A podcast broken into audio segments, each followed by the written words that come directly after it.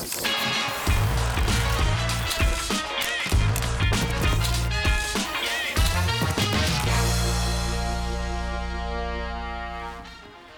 Muito boa noite. Definidas as semifinais da Copa do Brasil, São Paulo conseguiu segurar um empate, vencia por 2 a 0 e no final das contas, com homem a menos, segurou um empate, enfrentando o América 2 a 2. Havia vencido o primeiro jogo por 1 a 0, se classifica, avança e será o adversário do Flamengo nas semifinais da Copa do Brasil. Você viu? Estou muito bem acompanhado. Rodrigo Bueno, Vitor Birner, Paulo Calçade, Jean Oddi. Rápida pausa, a gente volta daqui a pouquinho para a nossa conversa aqui. Uma hora e meia de linha de passe fechando sua noite de quinta-feira. Até já.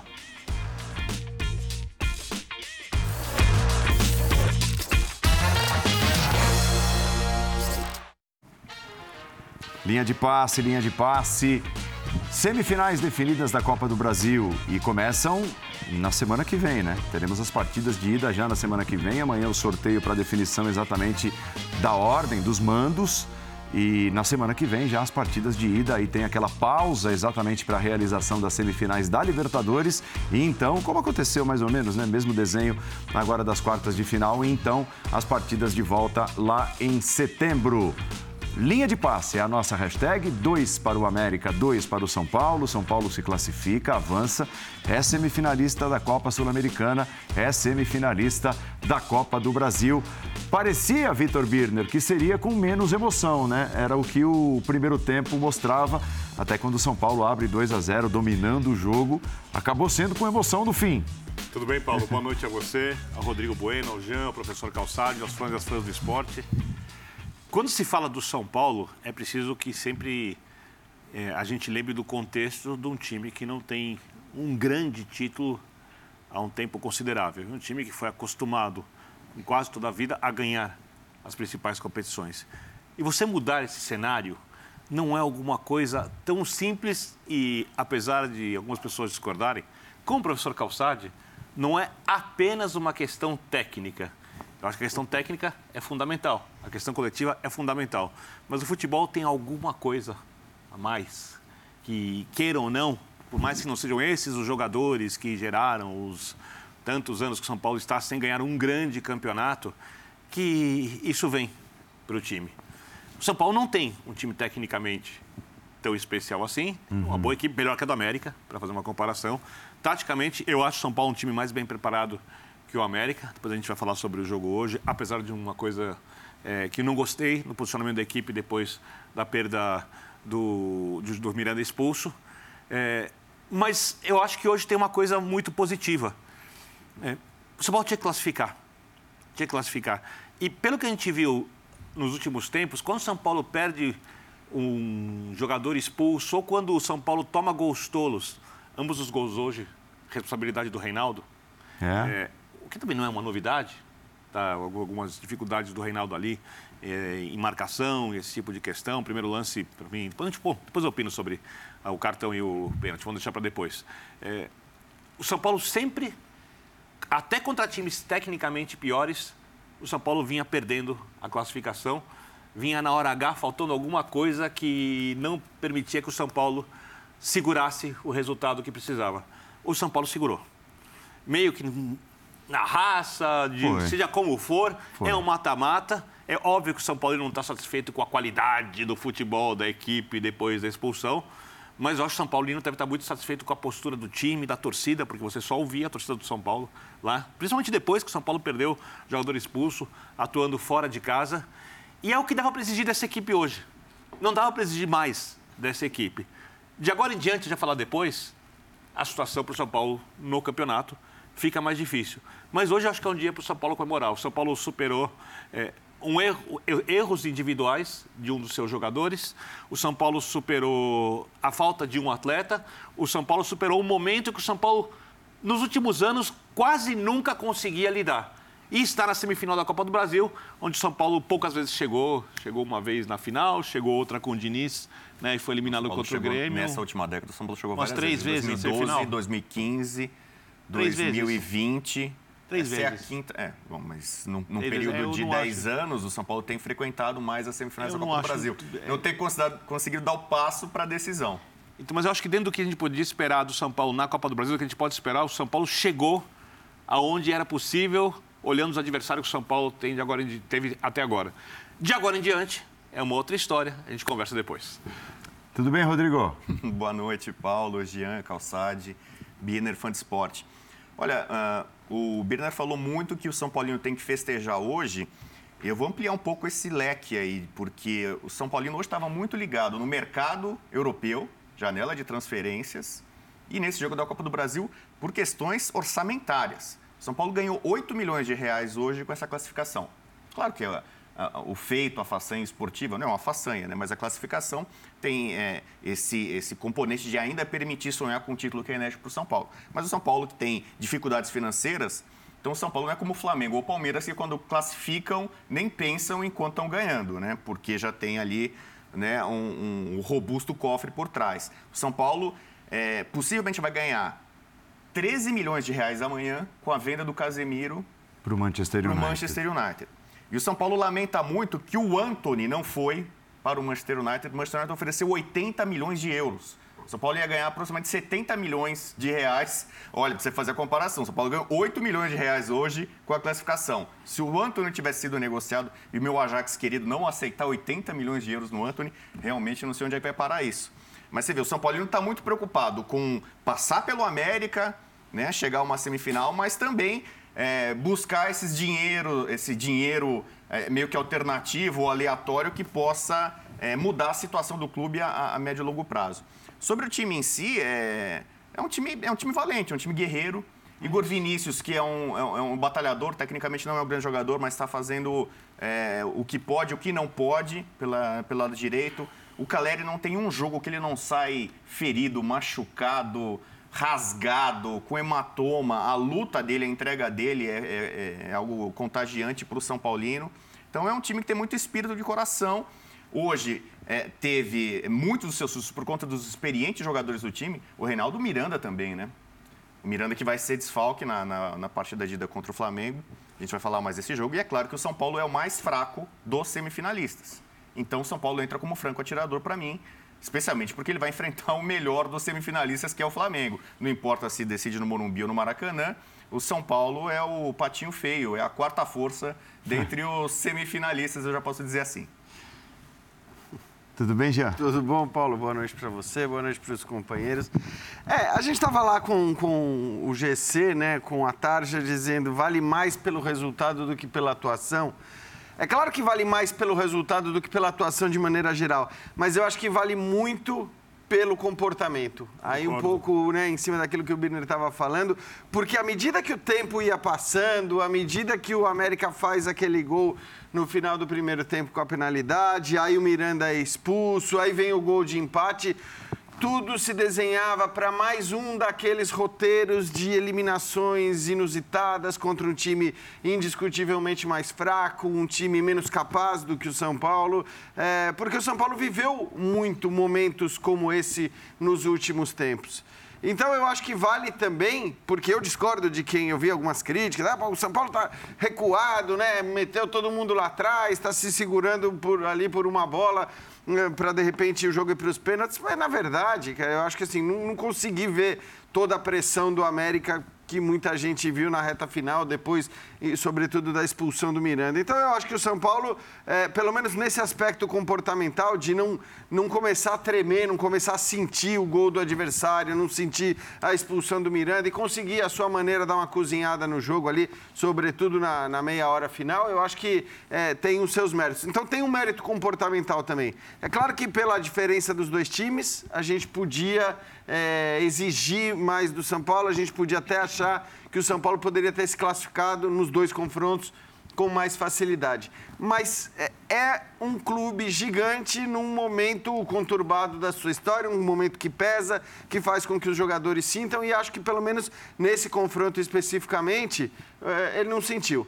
E aí é o que o Bueno falou, na semifinal, eu acho que assim, o, o, o São Paulo na boa, ele entra, eu nem acho que seja ah, o patinho feio dos quatro semifinalistas, olhando para o que o Corinthians jogou até aqui, por exemplo. Não acho que dê para dizer, nossa, o Corinthians está voando, o São Paulo não, o Fluminense, que esteve muito bem, já não está mais tão bem assim. Então, eu até acho que o, o, o São Paulo está muito mais próximo dos outros dois semifinalistas, do que do semifinalista que ele enfrenta. Esse é o problema, né? É que a semifinal do São Paulo não é nem contra o Corinthians, nem contra o Fluminense, porque aí acho que a gente teria confrontos parelhos. A semifinal do São Paulo é contra o Flamengo, que aí, indiscutivelmente, leva uma boa vantagem no favoritismo, pelo menos, em relação a esse confronto. Paulo Calçade, e assim, eu até ouvi de um São Paulino na redação, olha, esse é o melhor primeiro tempo do São Paulo em muito tempo. Até o pênalti, né? Até o pênalti, quando o América diminui. Até o 2 a 0. Até o 2 a 0. Jogou ah. muito bem contra o Bragantino no final de semana. É, jogou, jogou. Aí depois é, de fazer 2 a 0, o São Paulo diminui um pouco o ritmo, o que talvez seja natural, jogando fora de casa. O América tenta dar uma crescida e aí surge o pênalti. Depois a expulsão e o desenrolar do segundo tempo tem um outro roteiro, né? Boa noite. Olá, Paulo. Olá, companheiros. Para você que nos assiste, é, esse é um jogo fragmentado, né? Porque ele tem até os 30, bom, os 29 está 2 a 0 para o São Paulo. Tem Marcos, né? É, Marcos, assim, bem claro. Aí você, tá bom, e que São Paulo existia dentro de campo aos 29 quando fez 2 a 0? Existia um São Paulo que lutava. Um São Paulo que não foi com a vantagem, não foi jogar com a vantagem. O São Paulo foi jogar, sim, com a vantagem de outra forma. Você tem duas maneiras de, de, de lidar com a vantagem. Uma é ignorá-la. Uhum. A outra é ficar ali encastelado na área. O São Paulo falou: dane-se, vamos jogar. Eu acho que esse, esse quando, você se, quando a referência ao melhor primeiro tempo, é para essa parte de ter uma vantagem, ignorar, vai para cima. E era um jogo ali, né? Pegado, de divididas. Depois faz 2 a 0 Bom, é natural que, natural que o América saía de, de uma, assim, intensamente. E aí o São Paulo baixou um pouquinho, porque o São Paulo, quando fez 2 a 0 fez 2 a 0 com nenhum chute a gol do América. É. Aí o São Paulo congela seus números e até o final do primeiro tempo só dá América até chegar ao empate com gol de pênalti. E vem a expulsão do Miranda, é outro marco, lá no segundo tempo, 13 minutos. Toma o 2 a 2 aos 20. Bom, e aí foi essa segurar o, o, placar, que se tem mais um gol, aí vai do América vai, vai para a disputa de pênaltis. Acho que tem momentos do São Paulo para serem isolados. Quando você tem inferioridade numérica, não adianta querer analisar muito comportamentos. Né? Ah, o São Paulo sobe para marcar o adversário com a menos esse, cara, esse jogador a menos vai faltar em algum lugar. E aí? Quem vai se expor? E até que o São Paulo andou subindo. Não, ainda mais com dois gols de vantagem, deveria, né? Mais do que deveria. Acho que ainda mais com dois gols de vantagem. eram dois gols de vantagem. Com, Por mais que tivesse 2x1, um, né? Quando estava 2x2, a, partir do 2x2, uhum. é que, é que o e um jogador a menos, aí o São Paulo acho que em alguns momentos subiu até demais, porque você fica exposto ao América chegar com vantagem numérica no setor de, de chute a gol ali, de área, né? Ali no funil. Se vai para os pênaltis, o São Paulo teria dificuldades porque os principais batedores estavam todos fora é, do jogo, né? Na ordem Reinaldo, Luciano, Caleri, os Igors, né? Vinícius e Gomes que bateram pênaltis recentemente. Uhum. São Paulo tem tido sucesso em pênaltis, né? Passou na Sul-Americana pelo Ceará sim, eliminou o Palmeiras né? da competição dessa forma. Então, o, o, Rogério não pensou visivelmente nisso. Ele estava preocupado, obviamente, especialmente depois da expulsão do Miranda, de segurar e controlar o jogo. Acho que o Nicão entrou bem, né? O São Paulo tem alguns jogadores. Se o São Paulo não é um time que tem muita velocidade, né? É, não tem. O Rogério sempre reclamou de jogadores, falta de jogadores de beirada, de velocidade. O São Paulo tem muitos jogadores que sabem segurar bem a bola. O Nicão, por exemplo, entrou bem para fazer esse papel. O Patrick também tem essa característica. Então, o São Paulo conseguiu suportar ali os últimos 25 minutos pouco mais, né? tivemos oito minutos de acréscimo, né? então pelo menos meia hora. São Paulo conseguiu suportar a, a, a pressão do time do Wagner Mancini. É, e, o, e, o, Rogério está de, de parabéns porque é, ele sempre priorizou o campeonato brasileiro e parecia deixar um pouco de lado as Copas. E o São Paulo pode ser eliminado na semifinal da Sul-Americana, pode ser eliminado na semifinal. Só que, além do retorno financeiro, ele colocou o São Paulo hoje numa posição de destaque. O São Paulo não disputa o título brasileiro, mas o São Paulo está em, em, em, outras duas frentes e são poucos os clubes hoje que estão em, em duas Copas também. Né? O Flamengo é, talvez é aquele que realmente está brigando por tudo. Mas pros, pros... eu falei com o Jean outra vez sobre a previsão orçamentária do São Paulo. Uhum. São Paulo chegar nas quartas de final do Brasil era o que estava lá. Olha, chega a quartas de, quartas de Copa do Brasil, ok. São Paulo já está na semifinal. é, chegar à final da Sul-Americana. São Paulo está a dois jogos de, de, alcançar esse objetivo. E acho que é, uma, é, é, um, é um título importante e muito viável para o São Paulo. Né? Final em Córdoba contra talvez o Del Valle né? ou o Melgar. Né? Passando pelo time do, do Jorginho, né? Está só no próximo jogo, por enquanto. Eu sei, mas é, é, é, é muito mais viável ele, ele parece o técnico. É o técnico, é o técnico do Não, não é, porque... Senhor é, Rogério Ceni. A, partir, a partir do momento que eu falo que o São Paulo tem que lidar com uma fase que vários clubes grandes lider, tiveram que lidar, de um jejum de títulos importantes. Tá nas quartas de final. Não, mas, Vai discutir a, a final. É eu falei aqui sem medo de, de quebrar a cara. Se ganha no São Paulo é o patinho feio, o frango atirador na Copa do Brasil. É isso. Na Sul-Americana é o contrário. O São Paulo é o, o grande candidato. O São Paulo está é. para a Sul-Americana como o Flamengo está. Não, não, Ah, eu acho, eu acho, eu acho. Aí, eu acho a comparação boa, a comparação é boa. É o Atlético Goianiense, o Melgar e o Independente Del Valle. Um jogo em campo, uma final vai ser em campo neutro, na Argentina, e a gente sabe que a torcida do Del Valle não é grande nem no próprio país, é do Melgar também, né? Não então vai ter o semente de São Paulo indo para a final, vai ter uma invasão de quase 50 mil São Paulinos Exato, na Argentina. É. São Paulo jogaria em casa, né? Então a chance é, é, é, muito boa. São Paulo decide em casa contra o Dragão, que tem vindo de placares é, elásticos, né? Perdendo várias partidas de quatro e tal. Então, é, digamos bem. Você, lembra, você lembra os times que eliminaram São Paulo de Sul-Americanas, né? Nos Lembro. últimos tempos? Inclusive uma, uma, a Ponte Preta do, do Jorginho na época, né? Preta do Jorginho, Defesa e Justiça começando a aparecer com o BKTS. acabamos de elogiar o São Paulo justamente porque nesse jogo contra o América, que aliás, diga-se, não é gigante, tá, mas é um time com um nível é, superior à, à, maioria desses times, desse histórico negativo de, de eliminação do São Paulo contra menores. E o São Paulo acho que se comportou de uma maneira mas diferente. Mas o X da questão assim, é a postura. Eu, eu sei. É o São então, Paulo conseguindo lidar com é, momentos difíceis. Mas foi o São Paulo diferente nesse aspecto. Ao, assim, não... ao temer o que pode vir a, pela Sul-Americana. Não é temer, é respeitar. Respeitar, então, no caso da, do Copa do Brasil, é melhor desistir já. Não, de jeito nenhum. Ah, não?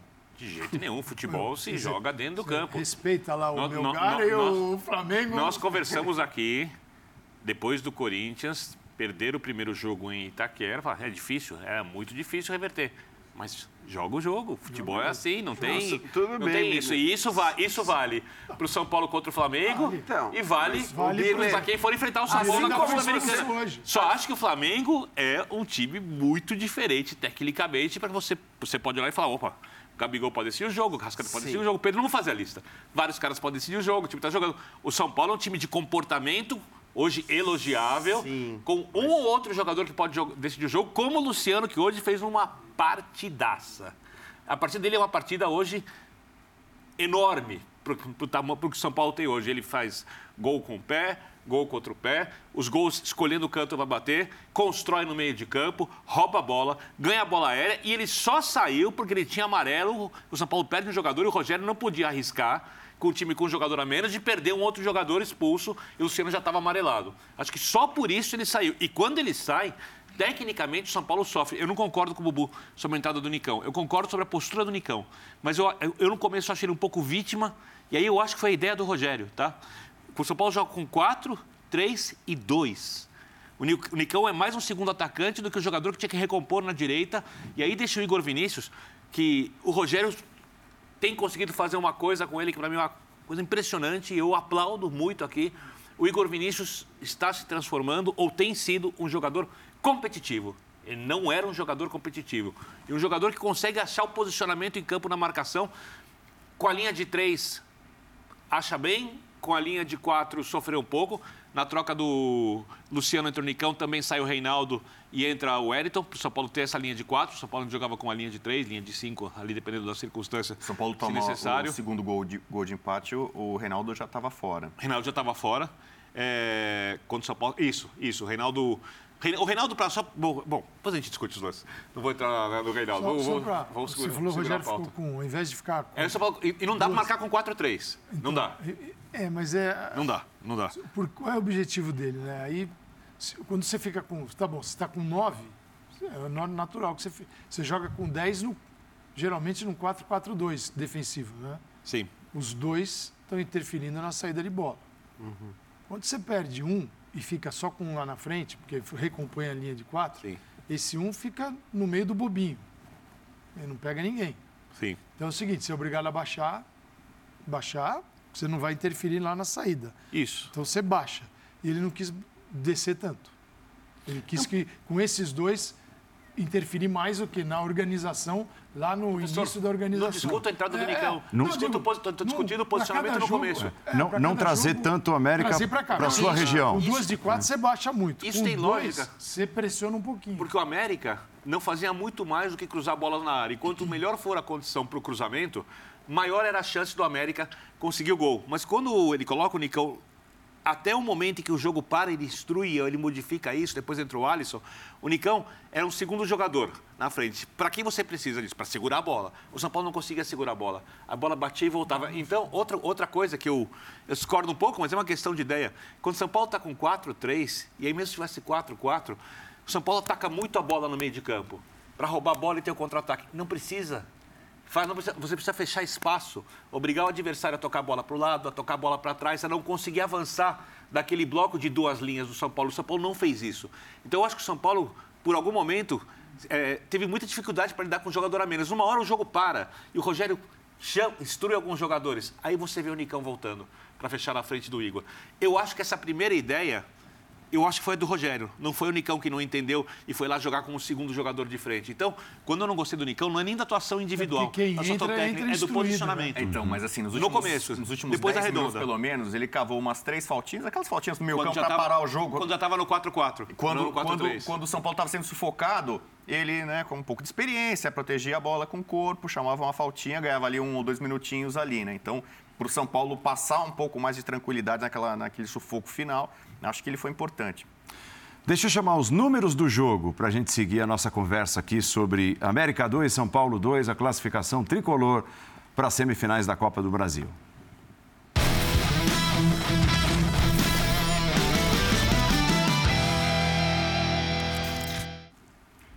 Olha lá, números das duas equipes, obviamente. O América ficou um pouco mais com a bola, é, acertou mais passes, é, finalizações também mais do América, né? 10, 4 no alvo, 4 a 4 no alvo. São Paulo finalizou oito vezes e grandes chances, duas do América e nenhuma do São Paulo. Mas eu acho que. Eu não entendo o que é grande chance. Se o, se o São Paulo fez dois Ontem gols. já tivemos essa como é que ele não. A, a posse de bola se inverteu, né? No primeiro tempo, o São Paulo teve bem mais posse Como é de que bola. o São depois, Paulo não claro, criou nenhuma grande chance e se meteu dois gols? Então, Bom, mas enfim. É... ontem o Atlético Goianiense não teve nenhuma grande chance porque a bola foi... Mas, de fato, o São Paulo criou as suas chances, né? Foram jogadas... E até por conta, É que chute fora Jean, da área não é uma grande chance. Então, é uma- exato. Mas é, isso que eu tô mesmo? falando. O do Atlético Goianiense... Grande chance é aquela bola vai. Te Então. passa na pequena área, tem um pé. O Mas o atacante- segundo gol do São Paulo é muito bonito. É, o toque do Então, Caleri é o brilhante. segundo, né? É, o então. segundo é por isso que eu... Exato. É. O número que mais me chama atenção, a América cruzou 31 É vezes, São isso aí Paulo que eu ia falar. 6. Mais de 30 cruzamentos. mas eu ia dizer assim, muito por conta também de uma dupla que parece cada vez mais entrosada, né? Luciano e Caleri. O Luciano fez 16 gols na temporada, somando os dois de hoje. É, a dupla vai ficando cada vez mais afinada, tanto que acaba um pouco a responsabilidade de só Caleri, né? Só Caleri. Se o Caleri não faz um gol, não vai ter ninguém para fazer. E o Luciano foi goleador do São Paulo há dois anos, né? Disparadamente. Havia até uma Luciano dependência em alguns momentos e parece que os dois se entendem cada vez mais. né? É. Se completam. E isso é bom, Eu acho o exatamente. Um jogador, eu acho o Luciano mais técnico que o Caleri. Um Sem jogador dúvida. que vem, É. consegue construir, se movimenta melhor. O Caleri tem uma coisa. O professor Calçade, pode pegar no meu pé, professor, mas assim. Cheiro de gol? Não, não. Ele tem. Pisa na a área. maldade. Pisa na área, só faltava Ele, um- ele- Ele é fumaça. Ele é fumaça e pisa na área. ele tem a maldade no limite certo, quase sempre, obviamente, que você precisa para algum tipo de jogo. Ele é chato, deve ser muito ruim marcar o Caleri, se movimenta, mas é- deixa o corpo e tal. E isso Mas isso é menos a pela maldade e mais pelo, pelo comportamento mesmo, pelo empenho, pela dedicação. Eu não estamos falando da mesma coisa usando palavras diferentes. É, mas aqui eu acho, eu acho que assim, quando você fala maldade, você já Não subside. falei sujeira. Não, eu sei, não. Mas não, ele faz não, um jogo futebol, sujo. Maldade, Futebol- futebol, futebol futebol não é sujeira. A maldade é pior, talvez, Não, do que futebol não é um esporte para bonzinhos. Não, eu sei, mas assim, é, é que Você eu acha ele acho que- maldoso? Não, Então, não, não eu acho ele não- não acho não- desleal. Mas eu acho que ele é um cara que vai procurar. Você, você acabou de falar no seu comentário de abertura. Por que você acha que ele sai sempre machucado? Por Então, porque ele sempre briga, ele briga muito. É isso. O, o Luiz Fabiano, que aliás deve ter uma, uma partida de despedida em janeiro, né? Essa é a informação que está aparecendo. O Luiz Sabiano era um atacante chato para os marcadores, ele brigava, ele competia, ele por cima, por baixo, no corpo, e às vezes o Luiz Sabiano era maldoso. Se descontrolava e vira, vira e mexe era expulso e tal. O Caleri vem hoje estava suspenso, estava pendurado. Sim. Se ele tomasse um amarelo. E no tipo de jogo que ele faz, com tanto choque, né? Com tanto Vou usar outra contato, palavra então, já que É. eu usei meu linguajar varziano Ele faz o não jogo, funcionou. o jogo sujo, eu diria. Não, é porque... Malandro.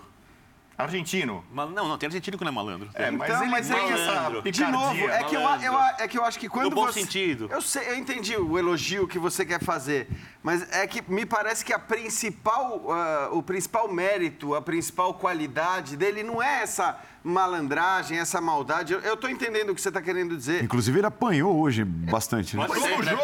O que eu, ser. o que eu Pode acho que ele tem de, de mérito mesmo é, é o empenho, o, o destemor. Quer dizer, o cara vai para toda dividida, ele briga, ele é dedicado. Eu até falei quando o Caleri foi contratado que, no meu ponto de vista, no aspecto técnico, é, era um exagero a, a euforia tal, de como se esse cara pudesse chegar e mudar a história do São Paulo. E é claro que ele, tecnicamente, ele não tem a capacidade de sozinho mudar a história do São Paulo. Ele não é aquele cara que vai sozinho resolver os jogos, ele precisa né, receber as bolas. O, o time precisa ter uma produção ofensiva, mas para além do toca no Caleri que é gol, quer dizer, para além daquele, daquele cara com a capacidade de fazer os seus gols, ele de fato tem essa capacidade. É, eu acho que tem, ele, ele tem muita entrega que vai além disso. E também por isso a dupla com o Luciano tende e está dando tão certo. Porque mesmo que o Luciano seja, como tem sido na Copa do Brasil, o cara dos gols, o Caleri está ali, ele está trabalhando, ele está criando, ele está abrindo espaço, ele está chamando a marcação. A gente tem visto isso praticamente né, toda vez que os dois estão juntos. É, será que é coincidência que o São Paulo com o Caleri em 2016, Caleri mais novo, com um time bem limitado, bem limitado, vai à semifinal da Libertadores, o time do Balsa, é, e só sai da Libertadores por conta das uma arbitragem muito estranhas, ambos os jogos, né? Aliás, não foi só com o São Paulo, mas tudo bem. Resumindo, é, será que é coincidência que o time tem esse espírito diferente com o Caleri naquela época e agora? É óbvio que não é só o Caleri, mas que ele tem uma influência nisso. Da de como o São Paulo tem conseguido lidar mentalmente com esses momentos adversos. Né? Aquele São Paulo, por exemplo, se classificou de um jeito Michael milagroso na Bolívia. É, pa- passou ali na um a Bacia das Almas contra, sabe, contra, e chegou à semifinal da Libertadores e poderia ter ido à final e sido campeão. Sabe assim, tem a expulsão do Michael ali, tem o pênalti no Hudson no jogo lá na Colômbia, lances assim indiscutíveis, tá? Então, de qualquer maneira, eu acho que esse cara agrega mais do que só o futebol. E é disso que eu falo aqui, quando eu faço esse elogio que, para quem está acostumado só com o society, pode A parecer crítica, professor. psicologia do esporte se definiria como o perfil de atacante colérico, que é, é um cara que não, não pode ser alguém que tá ali, né? Você tem vários perfis dentro Sim. de um time e alguns perfis combinam com posições, né? Um goleiro com esse perfil é aquele goleiro louco, sabe? Goleiro tem goleiro com perfil colérico, é um desastre, é um desastre. O goleiro tem que ser um sujeito mais mais frio, né? E atacante geralmente é colérico, porque se o cara não. Eu acho até o Luciano mais Cara, colérico cara, que ele. Mas ele, Mais ele também é. né? Também. É, É claro, menos, é, claro, sim. é claro que tem alguns que a gente. Aí a pessoa de repente vai entender mal, mas o tipo assim. Geralmente são caras que não desistem nunca. Por exemplo, Edmundo. É que o Edmundo às vezes armava umas confusões, mas, mas é o cara que está ali, entendeu? Você não. E é um perfil psicológico. Então é assim, essa malandragem você pode traduzir para o colérico. Não, e aí tem, você citou o Edmundo, acho que assim, também tem uma coisa do quanto é necessário para que o cara seja especial, aquilo.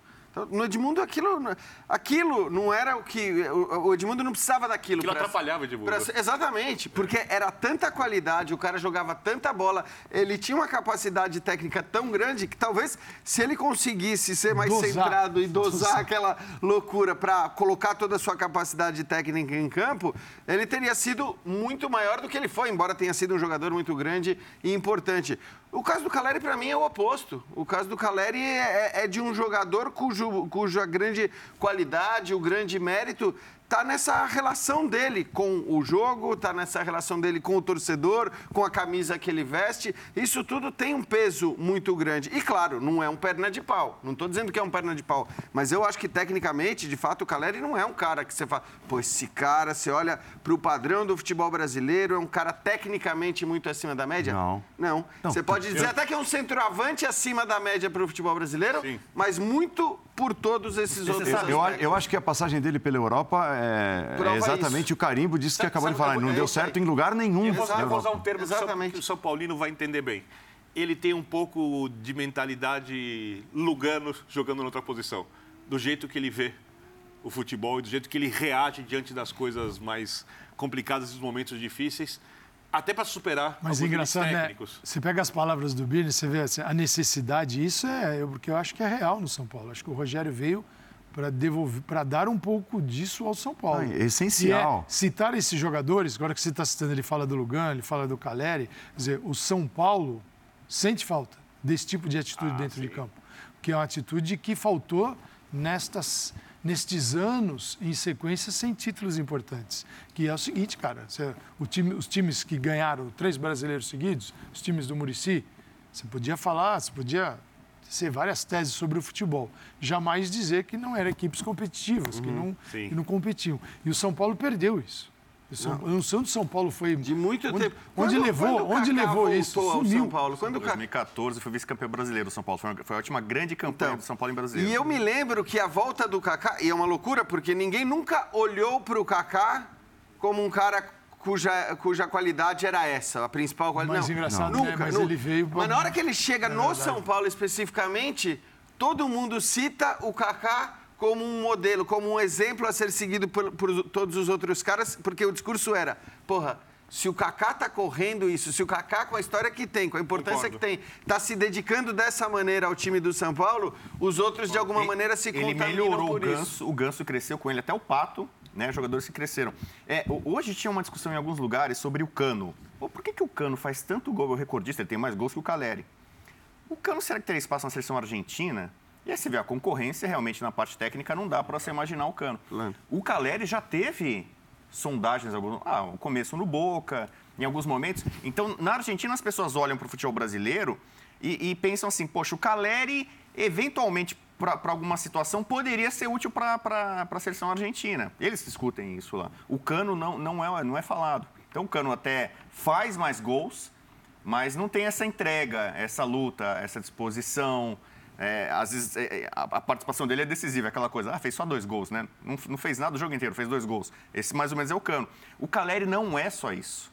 Então muita gente colocou o rótulo dele porque a musiquinha é tão bacana, né? É, ah, se o Caleri fez o gol, ele jogou bem. Se o Caleri não fez o gol, ele não jogou nada. E não é assim. Quem acompanha o jogo dele é, é- é essa, essa entrega, essa disposição, né? Eu, eu acho que é o tipo de jogador que todo time gostaria de ter. Até algumas seleções, né? A seleção argentina tem fartura de talento do meio para frente. Mas a- até para uma seleção argentina, se você vai levar 26, é difícil você pensar num outro jogador argentino que talvez tenha é- é- essa característica. O Lautaro não é, né? O, o Messi faz falso 9 joga mais adiantado, não é. Di Maria não é. Um, um- um cara com esse, com esse perfil, com essa característica, se pegar na seleção argentina, talvez ele poderia ser útil. É, é engraçado, né, o que, assim, primeiro que a gente- muita gente olha para a seleção argentina, embora eh, tradicionalmente sejam seleções também técnicas, é uma seleção vista com, com a raça como um dos seus principais ingredientes, das suas principais forças. E, de fato, eu acho que, assim, o Caleri, você falou, ah, é mais cotado que o Cano, mas muito pouco Não é, cotado não é também. Ele cotado. praticamente Vai, não é. tá ninguém fala do Caleri. E aí, acho que, assim, ninguém fala do Caleri porque, de fato, tecnicamente, a Argentina tem muitas opções, né? Mu- Muitas, tudo que, que a gente está elogiando aqui em relação ao Caleri não são elogios do ponto de vista técnico, da qualidade. Mas aí você olha para todos os caras que tem à disposição, mesmo caras que mal eram... Correa. Cara, o Dybala não era convocado, né?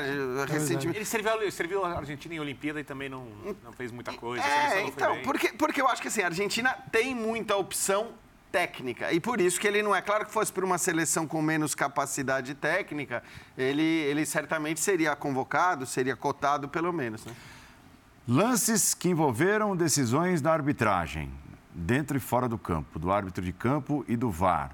Vamos lá. Vamos começar a falar um pouquinho sobre a arbitragem nessa noite lá no Independência. O que vai aparecer para gente aqui? Deixa eu ver. Primeiro lance. O pênalti. O pênalti que foi dado para o América, que foi um dos recortes do jogo, um dos marcos, como os nossos comentaristas definiram, que é o Reinaldo que sobe ali, né? E a bola acaba tocando no braço direito dele, que está erguido, e o árbitro deu ali o pênalti depois de ter sido chamado pelo VAR. É, para mim, é, pênalti, e na regra de hoje, indiscutível. Indiscutível, tá? Porque o Reinaldo não.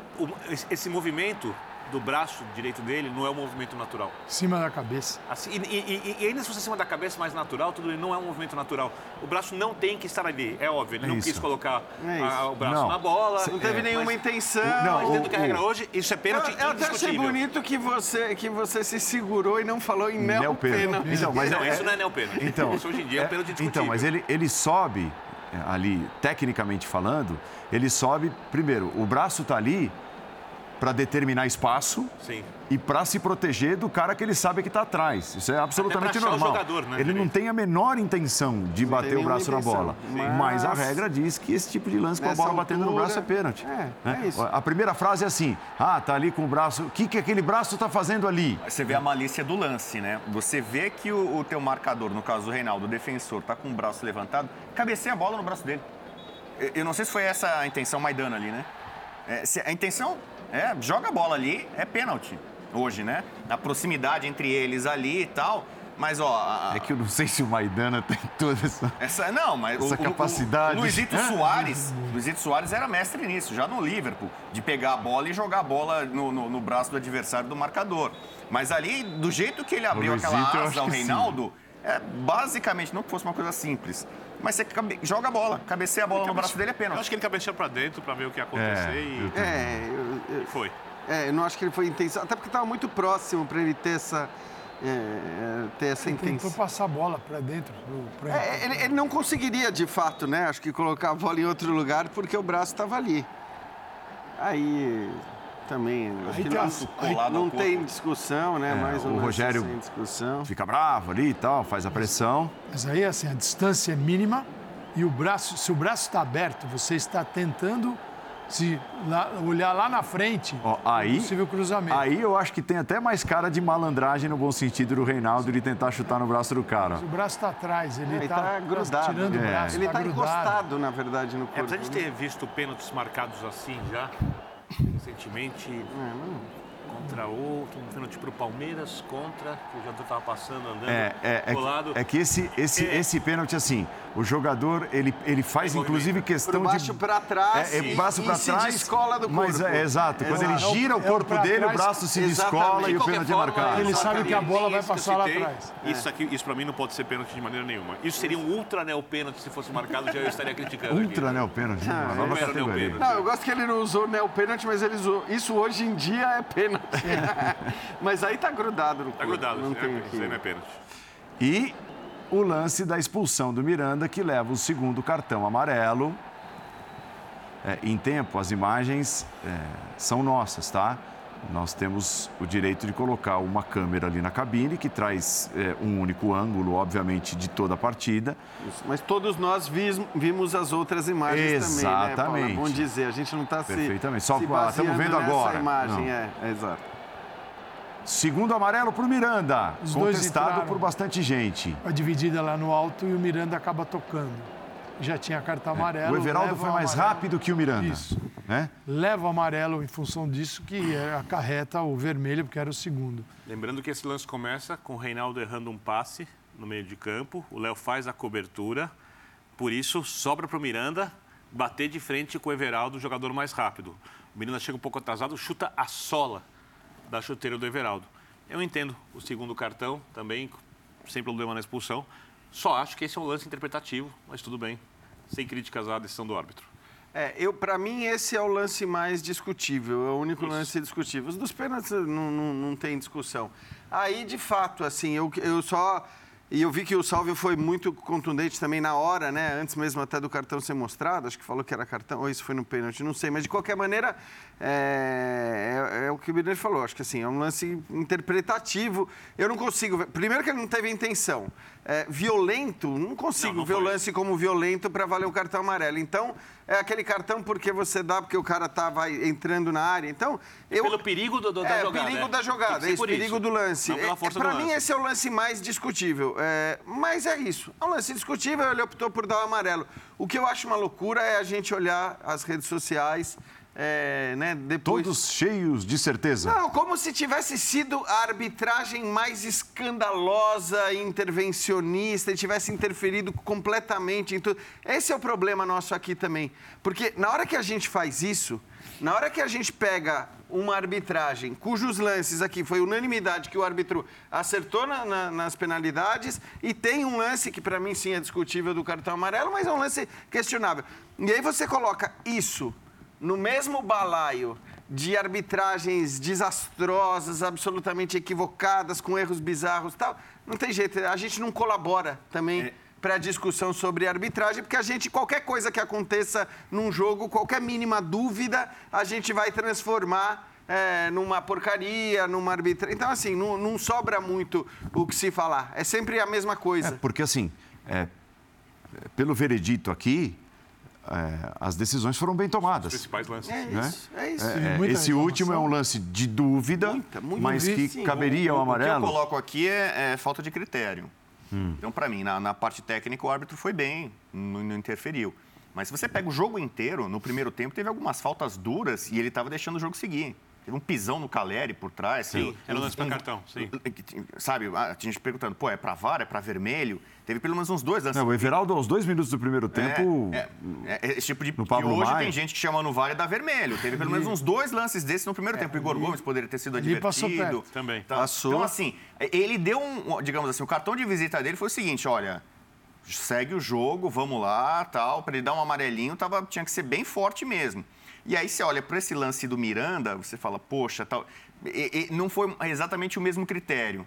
Ele acabou na reta final ali sendo um pouco mais rigoroso do que ele foi na primeira etapa. Então, se você pega a gradação de faltas do primeiro e do segundo tempo. Então, é- mas é- esse- Aí é questão de critério. Esse é um padrão. Se tem um padrão no futebol brasileiro, é o padrão do primeiro tempo deixa andar. E após os e- 10 e minutos do segundo tempo. E após os 10 minutos do segundo tempo começa a despegar. Então, assim. se- Muda o critério. O, o futebol brasileiro não tem quase padrão nenhum na arbitragem, mas se tem uma coisa que é quase padronizada, é isso aí. E tudo bem, isso a gente vê muito na Europa também, né? É, segundos tempos, em geral, tem mais cartões do que primeiros tempos, os árbitros deixam lá. É verdade, mas acho que isso acontece muito. O nosso padrão aqui, o padrão sou eu. É, é- é Cada individualista, árbitro, né? né? Os Cada árbitro tem o, né? padrão dele e segue em frente. Porque é o seguinte, você tem o critério, você tem que. Você pode ser diferente de outro árbitro, mas você tem que ter o mesmo critério para os dois lados. Dentro e na do mesmo mesma jogo. É. partida, não ter critérios que vão variando de acordo com a cara do freguês. Isso acontece. Que irrita o jogador, inclusive. É, exatamente. Então, mas o padrão sou eu, Joe, né? Assim, não tem padrão. Vai. É, mas é, é esse padrão dos cartões no segundo tempo. É, ontem, por exemplo, o Atlético Goianiense estava com resultado de classificação e ele faz o que lhe convém em relação à cera no primeiro tempo, né? E o goleiro. E o goleiro faz Já o gesto, tempo, é. e aí saem os dois zagueiros. Então ele, eles se montam ali como se eles fossem sair jogando, e aí depois de tudo montado, o goleiro faz assim: não, sai que eu vou quebrar. E o relógio andando, e o, e o goianiense na dele. É. E aí o Corinthians, depois com o resultado, faz a mesma coisa e tal. Na Teve até uma hora que o Cássio, eu não sei se todo mundo percebeu, que o Cássio faz assim. Pô, fica com a bola, tipo, não me devolve, porque devolveram uma bola rapidamente para ele, ele deu até um, um- um soco na bola, tipo, segura a bola, pô, estamos ganhando.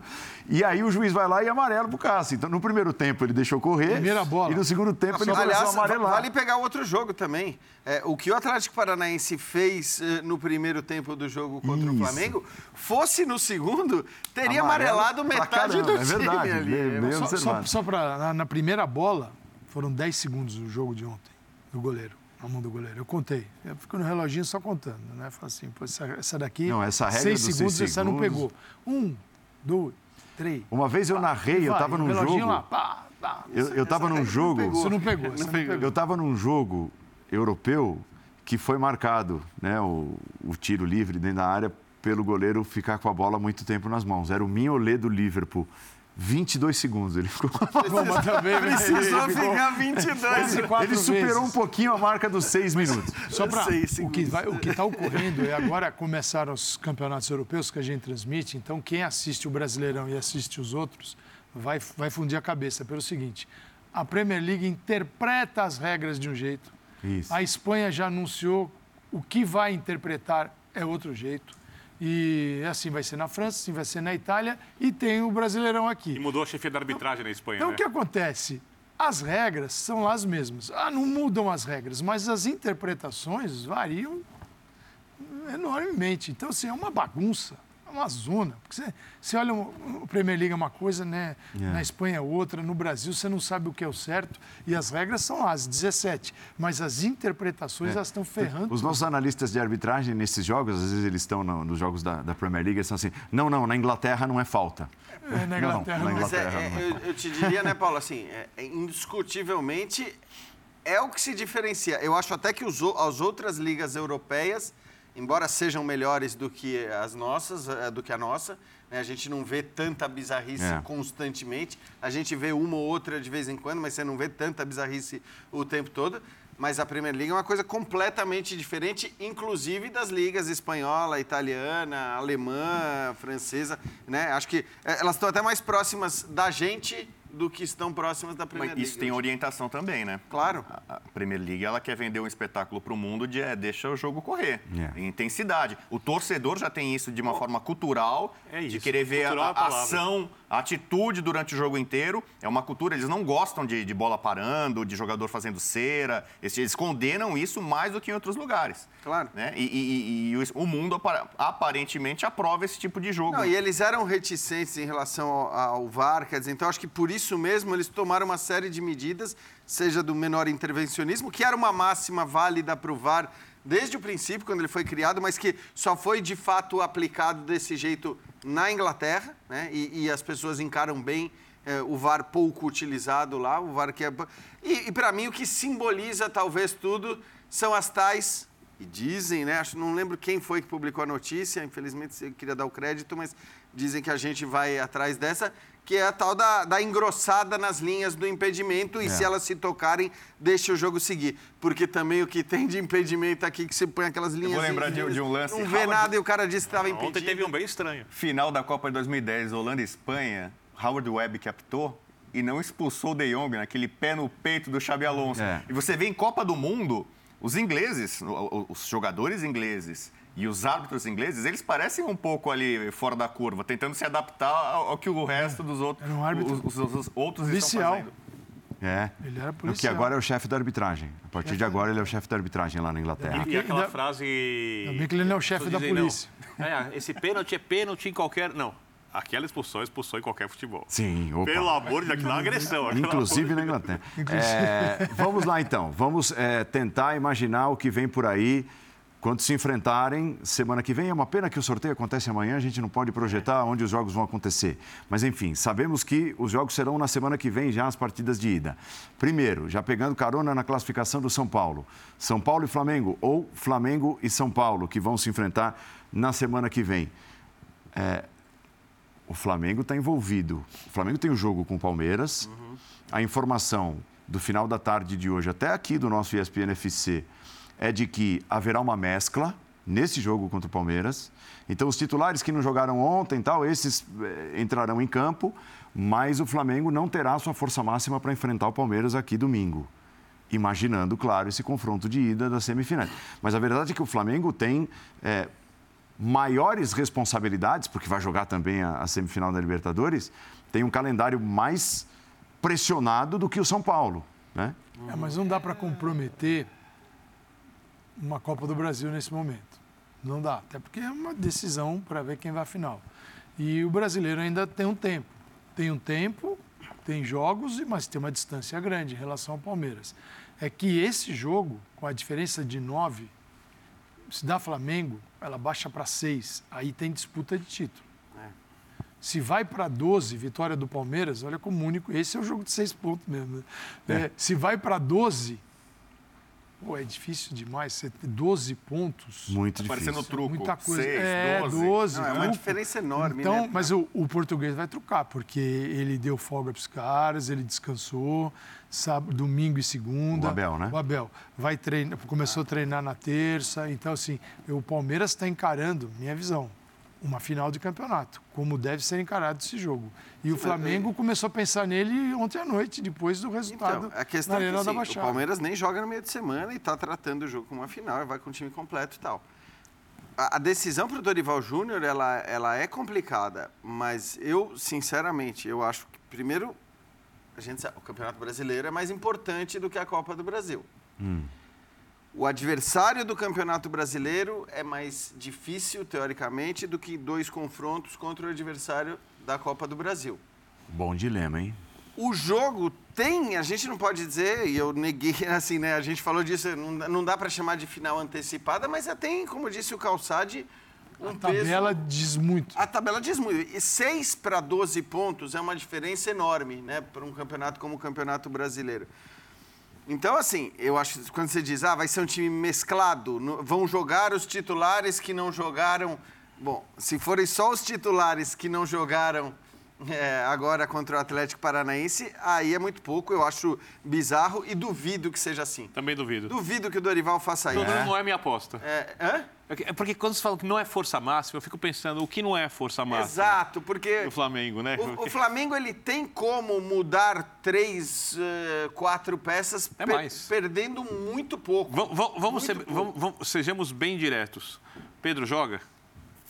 Acho que joga. Gabigol joga? Tem que jogar. Gabigol joga, Pedro Será? joga, Arrascaeta joga. Será? Eu acho. É, é, não, Os porque se três contra ti- o Palmeiras? Se você. ti- Se você ó, ó, a não ser que. É o jogo do campeonato. É o jogo do Eu- eu- Eu, campeonato. não Mas consigo pensar de outra forma. É isso. Se, o- se o É Flamengo o tira o pé de alguma forma, amolece esse jogo de alguma forma, por mais que ele tenha grandes jogadores que são reservas, hoje o Vidal agora pode ganhar espaço, não dá para num jogo como esse. Você imagina o, Flamengo tá numa, vou botar numa arrancada, ganhando jogo atrás de jogo. O Flamengo é o time mais- crescendo, chega agora, tem a chance de de diminuir pra ser. Ah, não. Não, e tem, Não, vamos tem um priorizar- componente priorizar outras competições. Se o Flamengo vem Desculpa. aqui e ganha do Palmeiras, especialmente com autoridade, Não vai fazer isso. É, o, o Palmeiras que virou né, a pedra no sapato de quase todos os outros adversários, técnicos, ficam né, procurando formas de tentar ganhar do Palmeiras. Quando jogam me- melhor, às vezes o caso do Galo, em algum momento, não consegue matar o jogo, fechar.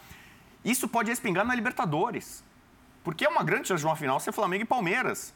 Se o Flamengo vem aqui em São Paulo, se impõe, não só ele, ele- volta a respirar fortemente no- pelo título brasileiro, só que para o restante da, da- da temporada, e, e especialmente para a Libertadores, vai dar um sinal. Olha, ho- hoje a gente tem essa dúvida, colocando aqui eh, Flamengo e Palmeiras mais ou menos no mesmo patamar. Né, de, de favoritismo pensando na Libertadores. Se o Flamengo vem aqui e, e- e- e confirma a grande fase que ele está vivendo, né, a boa fase ou a grande fase dos principais jogadores, e ele tem jogadores mais desequilibrantes que o Palmeiras, pode ser um, um- já um, um grande sinal, uma virada de chave. Então esse jogo, para mim, tem um peso que vai muito além dos, dos tais dos seis pontos. Fora a rivalidade dos últimos anos que E, tá lá e em por cima. todo o contexto, vocês, vocês entendem que ele é mais pesado do que o jogo De ida, contra o São Paulo, contra sim. o São Paulo? Da Copa do É? Brasil, sim. Também acho. Também acho. É mesmo? Também acho. Ó, ó lá. O Flamengo venceu os Se últimos se- quatro ser jogos campeão da o Copa do Paulo. Brasil, bota 60 milhões na conta. Não, mas aí, assim, se, se o o Flamengo estiver olhando A torcida acima de tudo pro títulos dinheiro. grandes. Aí ferrou, porque ninguém- o Flamengo venceu do com Palmeiras. autoridade. Mas- o dinheiro é uma coisa não- muito racional Mas nessa ela hora. não está na administração. Não, tudo bem. Mas o Não jogo, é mas o que torna o jogo pesado Não é, é a reação Eu do público. Eu acho que tem. Não é o eu acho dinheiro. que tudo pesa. Tudo pesa. Você fala assim, o Flamengo vai quebrar Tudo se não pesa. ganhar. Fala, tudo bem. Ah, não mas, é, cara. mas pesa, Birner. Pesa. Mas, E mas é olha, bem-vindo. o, o que tem sido São Paulo e Flamengo? Dos últimos Né? quatro jogos, entre eles, o Flamengo ganhou com autoridade. O último, mesmo poupando jogadores, ganhou de 2 a 0 no Morumbi. Foi o jogo em que o São Paulo mais conseguiu competir nos, nos últimos tempos com o Flamengo. Eu né? acho que ele vai mudar. Fora a época do Diniz. Pe- Se não tivesse Fora, o jogo. Historicamente, o São Paulo se dá bem contra o. Flamengo, mas recentemente não. Se não tivesse o jogo quarta-feira, já Copa do Brasil, ele ia para dois jogos repetindo o time e encarava o Palmeiras quarta e domingo. Agora ele tem quarta, domingo e quarta. E vai repetir exatamente o mesmo time as três vezes. Não, Mas- exatamente o mesmo tipo, não. Mas, Mas se ele aí tiver- tudo bem, Mas se ele tiver que segurar um dos Só, jogos. só que eu sei, ele eu, segura na Copa do eu sei onde você quer chegar, brasileiro. porque Não, eu- eu uma, uma mudança mais radical mexe na forma de jogar. E aí? Outra coisa, com o Ele, Palmeiras. ele tá pronto para isso? Não, e tem a questão Aí física de outra você discussão. olhar para É, o Flamengo tá pronto para isso? Para ter tiro a Rascaeta? Você, não- você só vai jogar com o Everton, você vai jogar com um centroavante só, com um meia, então você vai Então, mas isso tem que acontecer em algum momento. É, o você vai botar Arrascaeta sentar, descansar. Você, pode- você vai ver que o Vidal pode jogar. Vidal Qual que é o outro? jogar. Bom, assim, me parece tava no que banco até nessa outro dia. sequência de São Paulo, é, Palmeiras, São Paulo, aí eu não sei qual que é no final de semana seguinte, e Vélez, qualquer que seja do final de semana seguinte, é, mesmo que seja um jogo difícil contra um adversário pesado, não, não me lembro, vamos ver qual é, mas é, ali, evidentemente, eu acho que jogadores serão poupados. Talvez o Dorival faça o que vinha fazendo no Campeonato Brasileiro. Porque é bom lembrar, o Dorival estava mexendo no time inteiro no Brasileiro, né? Sim. Os reservas vinham jogando e dando conta do recado. É isso que eu acho que não vai acontecer. É, a questão é que esse jogo é um jogo especial. É um Botafogo. Jogo... Botafogo. Que, é- Botafogo e Flamengo, dia 28. é, então, E eu acho que no jogo contra legal. o Botafogo, provavelmente a gente vai ver o Flamengo completamente modificado, aquele que vinha jogando no Campeonato Brasileiro, Não, né? Aí não tem jeito. E tem, é- tem- aí e é tem um outro jogar- detalhe contra Agora. o Palmeiras, uma questão tática. Toco até pro professor Calçade. Joga com os três volantes ali, a Rascaeta na frente, a do, do volante do trio ali, o tal do Losango, dois atacantes, Gabigol recompondo um pouquinho ali do lado direito, se necessário, ou fecha um pouquinho mais os espaços pelo lado, jogando mas- com o Cebolinha ou com o Vidal? Como é No, que... no, no O que, cenário, o que que o Palmeiras pede? no cenário normal, o Flamengo ia jogar do jeito que está jogando hoje. É, Tá. Nenhuma mudança para pegar o Palmeiras, até porque eh, se ele perde, ele vai ser taxado de louco. Porque é o seguinte, ele vem ganhando assim. Ele já foi um pouco diferente contra o Ele, Atlético ele Paranaense. vem tá? ganhando assim, é, mas Vale ele vem lembrar. ganhando assim e ele não vem ganhando mexendo na equipe. Assim, Sim. Ah, o Dorival Isso hoje veio com uma coisa diferente. O Flamengo é, é o Gabigol, o Pedro, a Rascaeta, o Everton Ribeiro, tal. E ali o lado Aliás, isso- ocupa isso de é um jeito, engraçado, ocupa né, com o? Gabigol, passa a Rodinei, mas esse aqui é o Flamengo. O que você está falando é aquilo que o Vitor Pereira disse lá atrás, de que o losango, que é uma forma que tem dificuldade para recompor e depende de Deixa jogadores pelos lados. e depende de jogadores que você tem para recompor. Você Mas tem é- que exigir mais de Gabigol, mais de Arrascaeta, mais de todos eles. É, aí eu não consigo Everton. ver a mudança também, Calçade, até olhando para o histórico recente, e claro que nós estamos falando de agora o primeiro confronto do Dorival contra o Palmeiras pelo Flamengo, mas é, nos últimos tempos é o Palmeiras que tem mudado, quer dizer, o Palmeiras que tem mudado, se não na escalação, tem mudado na postura na hora que vai enfrentar o Flamengo. E eu entendo completamente isso. Eu acho que, é, em geral, quando você tem é, dois times bons é, e que se enfrentam, a tendência é que o time menos é, capaz tecnicamente se preocupe mais com peças dos adversários, com, com a qualidade que o outro time tem. E tem sido assim. O Abel, ele, ele, o Abel tem essa característica nos grandes jogos, né? Pode ser contra o Atlético, pode ser contra o Flamengo, às vezes até em jogos contra o São Paulo, que tecnicamente não é superior ao Palmeiras, mas que tem a sua força, sobretudo quando joga no seu estádio. Então, é, o Abel faz isso. E por isso mesmo eu acho que o Abel pode até, de repente, ter uma postura diferente da- do time que muitas vezes entra em campo e joga os jogos, vamos dizer, normais. Mas o Flamengo eu não acredito que vai mudar. A questão é uma eventual mudança acontecer pela mudança de peças. Mas, não sei, eu, eu acho que não faria sentido nenhum. Você está falando do Campeonato Brasileiro e de um jogo que é um jogo muito especial. no Se ele achar que pode administrar, eu acho que é mais lógico ele jogar com o que ele acha melhor no final de semana e for para tirar três, quatro jogadores, obviamente. Contra São Paulo na ida. Claro. Lembrando que a semifinal da Copa do Brasil, as forças dos times. Flamengo e Fluminense, eles ficam, digamos assim, eles- os dois usam um Maracanã, então um vai decidir em casa, um vai, um vai decidir fora, certamente. Não sei. Não, já foi. Não. Lembra da- da discussão que teve contra o Atlético Paranaense, Flamengo e Atlético Paranaense? Porque o sorteio, ó, inicialmente, é, tinha um mando. Será que eles vão dirigir o sorteio dessa Eu- eu acho que forma? Não dá. Eu, eu acho que é bem possível. Mas não é Já, justo. já em, outra, em outra fase já teve assim, porque não só são times da mesma cidade, São Paulo e Corinthians são times da mesma cidade, mas jogam em estádios diferentes. Os dois usam o Maracanã. Então, fatalmente, deve, deve no sorteio ter eh, esse direcionamento.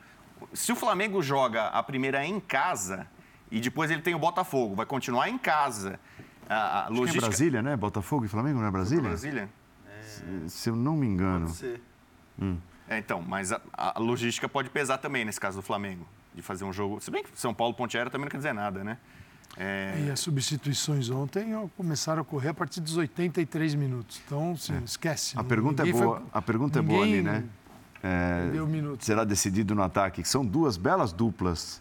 né? Aliás, eu, eu li no Twitter, não, sei quem escreveu, mas é assim, o futebol brasileiro vive um momento de boas duplas de ataque, né? O que é muito legal, né? Porque às vezes aparecem trios, às vezes é, é um cara mais isolado, um cara que faz a diferença mais sozinho. E agora nós temos duplas muito boas. É, a semana está sendo de duplas boas, né? É, ontem os dois do Corinthians, hoje os dois do São Paulo muito bem, esses dois do Flamengo sempre bem, recentemente. É, mas Pode ser uma resposta baseada numa discussão do que é o por- do nosso idioma. A pergunta, duelo será decidido no ataque. Perfeito. O que é decidir? Você acha que o número de chances vai ser parecido para ambos? Se não for, o duelo está sendo decidido na construção, na recuperação de bola, né? A qualidade do E- apoio. Outra, o ataque para decidir ataque é um- depende do que a defesa adversária não faz ou faz. Você fala, cada um vai ter três chances de gol. E aí é assim. A questão, a questão é que assim, Boa lembrança. eu acho que você olhar para essas duas duplas de ataque e, e imaginar que assim capacidade de decisão dessas duas duplas de ataque é covardia, com todo respeito. É, O Pedro é mais jogador não, que o tem, o- não, não- claro. não tem comparação do ponto de vista do potencial, na, na capacidade. Até acho que o Gabigol não vive seu melhor momento, de fato. O Pedro seria convocado para a seleção argentina, né? Pedro- Ele vai pra Pedro seleção brasileira. Não, então, é porque você falou assim, eu sei, ele vai para a seleção brasileira, pra por isso que eu estou brincando. Mas a gente sabe que as coisas não são assim também, não é olhar para, ah, boa, aqui, esses daqui são melhores, hein? Eles têm mais capacidade. não eles é têm mais... apenas isso. Exatamente. Se Ah, fosse isso assim, também. era fácil, a gente não precisava nem fácil. jogar os jogo. 90 minutos. é. Até porque só botava os quatro para jogar. né, ficamos finalizando, chute, chute, chutando fora da área. Quem fizer mais, não precisa nem os outros nove entrar. E o goleiro do Mas Flamengo é o goleiro melhor que eu, o São eu Paulo, acho por que esse, no caso do São Paulo, ele é mais decidido sem a bola e do Flamengo com a bola. É isso. E o São Paulo, se, se sem a bola não tiver 110% de perfeição, o jogo vai ser uma desgraça. Como, é- como é para qualquer adversário. Contra o Flamengo. Para os outros. Contra o Flamengo, eu acho que o adversário vai sempre precisar, não vou dizer ser impecável, mas ser muito eficiente do ponto de vista defensivo, jogar sem a bola, tirar os espaços, não deixar o Flamengo trabalhar. Porque se deixar o Flamengo trabalhar a bola, se deixar o Flamengo é, colocar em prática toda a habilidade e a qualidade dos seus jogadores, fica muito difícil. Então, qualquer adversário do Flamengo, não, eu, eu- essa coisa de que não, tem que partir para cima, tem que não sei o quê, não pode deixar o Flamengo confortável. Não, me parece que sempre com o potencial e a capacidade que tem o Flamengo, você tem que. E, o- e o São, Essa- o essa São é- Paulo tem essa característica? São Paulo gosta de marcar, marcar mais alto. O Marcar São Paulo mais- não é um então. time que marca atrás. Não costuma fazer isso. E não é um time hoje que tem essa, essa variação, vamos dizer aqui, né? Quando Tem- marca mais atrás, parece vulnerável. É, é, exatamente. O, o Filipão, após o segundo jogo, né, o jogo da, da eliminação na, na Copa do Brasil, perguntaram para ele, né? Poxa, mas em casa, depois de ter empatado no Maracanã, não era para ser um pouquinho mais ofensivo, um pouquinho mais atrevido, arriscar um pouco mais? E ele falou, não, porque o, do outro lado está o Flamengo, que é, é, é um time especial. Não, ele até ironizou, não é um time aqui da esquina do bairro. Mas ele falou assim, não tenho como enfrentar o Flamengo de peito aberto. Ou como está na modinha já desde 2019, de igual para igual. Essa foi a estratégia do Filipão. Ele tentou travar o jogo no Maracanã, foi sufocado, o Flamengo deveria ter vencido, mas ele saiu com 0 a 0 Essa é uma ótima Em questão. casa, ele não, ele não ousou. Mas, ele aí- não mas pra- aí eu não me lembro do São Paulo com o Rogério ter jogado alguma partida sem Pra tentar, mascar. sem tentar enfrentar o adversário de peito aberto. O São Paulo tentou enfrentar todos os times de peito aberto, patando, perdendo, ganhando jogos, times mais frocos, mais Mas agora fracos é não. melhor pensar duas vezes. Ó, é, vamos ouvir o Rogério Ceni, entrevista coletiva do técnico de São Paulo lá no Independência, depois da classificação à semifinal da Copa do Brasil. Rogério Ceni. Boa noite. Eu não- primeiro que eu não vejo que ninguém põe as coisas, não é um atleta, independente de quem seja, que põe as coisas por água abaixo. São situações que a gente pode ter uma análise melhor. Eu não consigo ver de onde eu estava exatamente o porquê. Chegou um pouquinho atrasado, talvez, alguma coisa assim. Mas aqui todos são importantes. Ah, Em momentos falham, como a gente também é, em alguns momentos. Eu acho que o mais se destacar são os outros que ficaram em campo e, e fizeram pelo Miranda no dia de hoje o que era possível ser feito. Baixar as linhas em 10, 11 contra 10 é quase que natural, porque você pede o segundo homem da frente da pressão, ainda nós tentamos um 4-3-2 se manter no campo, né, com os mesmos, três volantes e, e botando daí o Nicão um pouco mais descansado, que segura melhor a bola junto com o Caleri, só que começou a ficar pelos lados, eles começaram a dobrar nos lados e tiveram muitas chances. Aí nós passamos para um, um 4-4-1, jogando Nicão por um lado e Alisson pelo outro. O Caleri também estava muito cansado, também pendurado com dois cartões amarelos já para a próxima fase. Eu sei que era um risco, mas ele já estava cansado, já não tinha mais a mesma velocidade. É um cara que briga muito o jogo inteiro. E o Nicão sustenta bem essa bola naquela função. Daí nós resolvemos colocar o Patrick para dobrar os dois corredores, né? O Patrick e o Wellington já descansado e, e Alisson e, e, e Rafinha, né? Também já Rafinha com experiência. O Nicão aguentou o jogo, praticamente todas as bolas no final do jogo. Foi ele quem segurou o jogo. Enfim, eu acho que nós fizemos o que era possível ser feito diante das circunstâncias que apareceram para nós depois da expulsão. Mas confesso que pelos primeiros 30 minutos de jogo é, me parecia que o jogo se apresentaria de uma maneira mais tranquila para o final.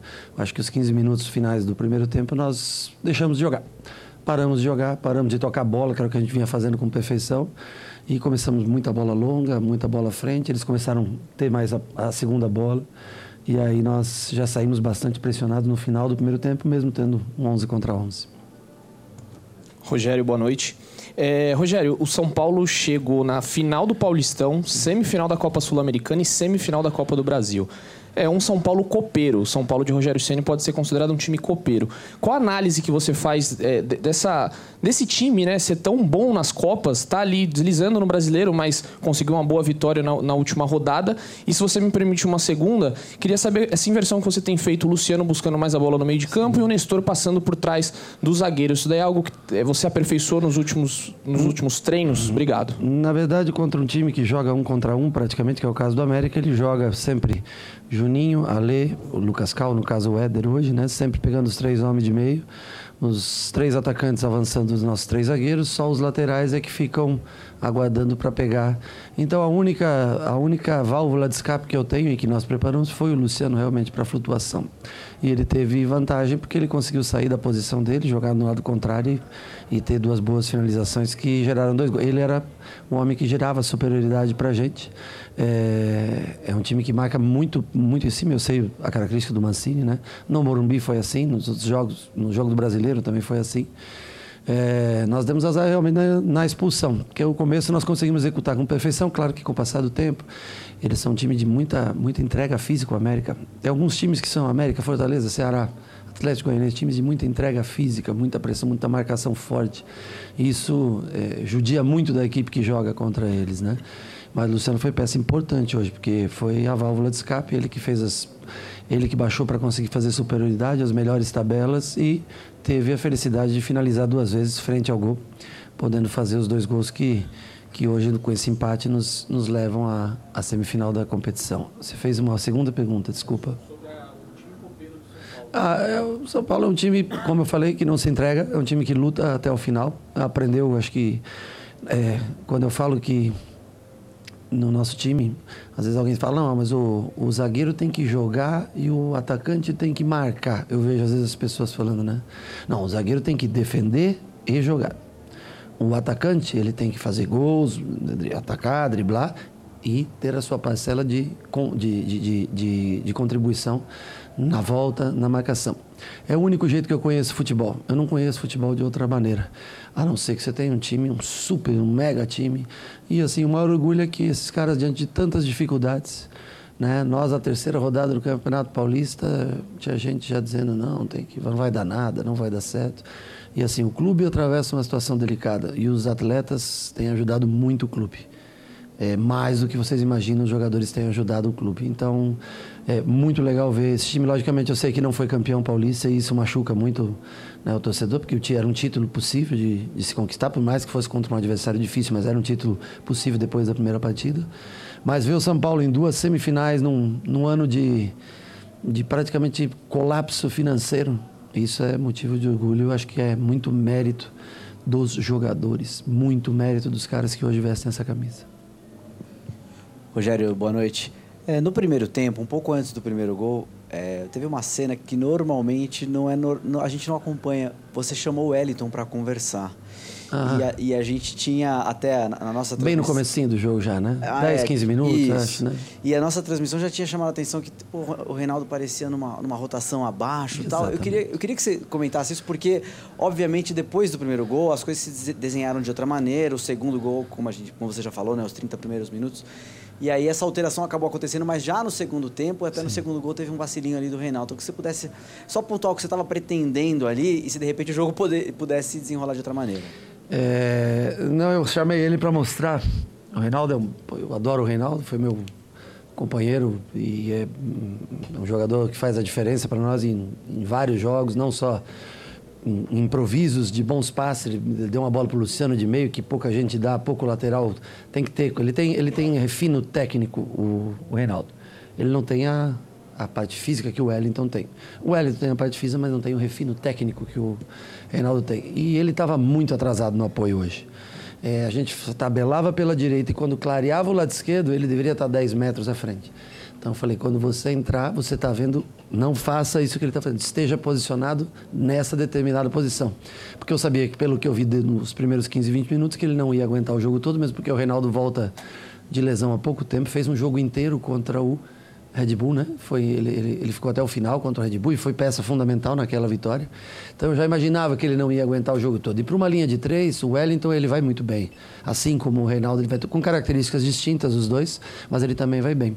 É, mas daí a hora que nós perdemos o jogador, aí a parte física, aí o Wellington passou a ser muito mais fundamental. Eu sabia que eles iam atacar os lados e o Wellington tem muito mais força física. Mas naquele específico momento, foi para mostrar que ele teria que estar quando invertesse a bola, 10, 15 metros à frente, já atacando a última linha, para quando invertesse a bola, ele não está tão atrás, deixando com que eles conseguissem balançar e recompor tão rápido. Esse momento específico, acho que você está me perguntando.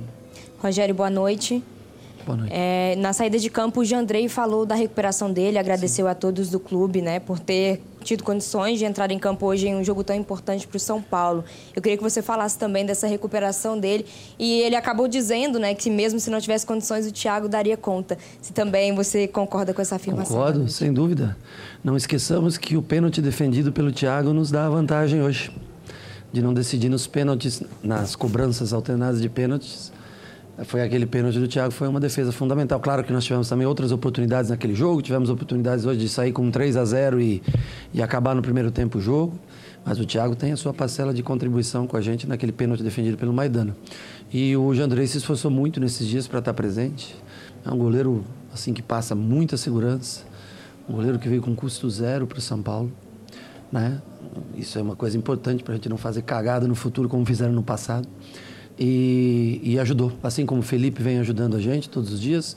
Como o Thiago foi muito importante nesse jogo, do, no primeiro jogo, né, no Morumbi. E hoje o Jandrei também faz uma, uma ótima partida. Para quem não treinou só quatro, cinco dias no campo com a gente e vinha de duas, três semanas paradas, eu acho que foi, foi ótima a participação dele. Rogério Senna, então, ouvimos um bom trecho da entrevista do técnico do São Paulo depois da classificação à semifinal. É, nós temos uns 10 minutos para falarmos, imaginando também, né, sem saber se é ida em São Paulo, no Rio, mas do outro confronto, Corinthians e Fluminense.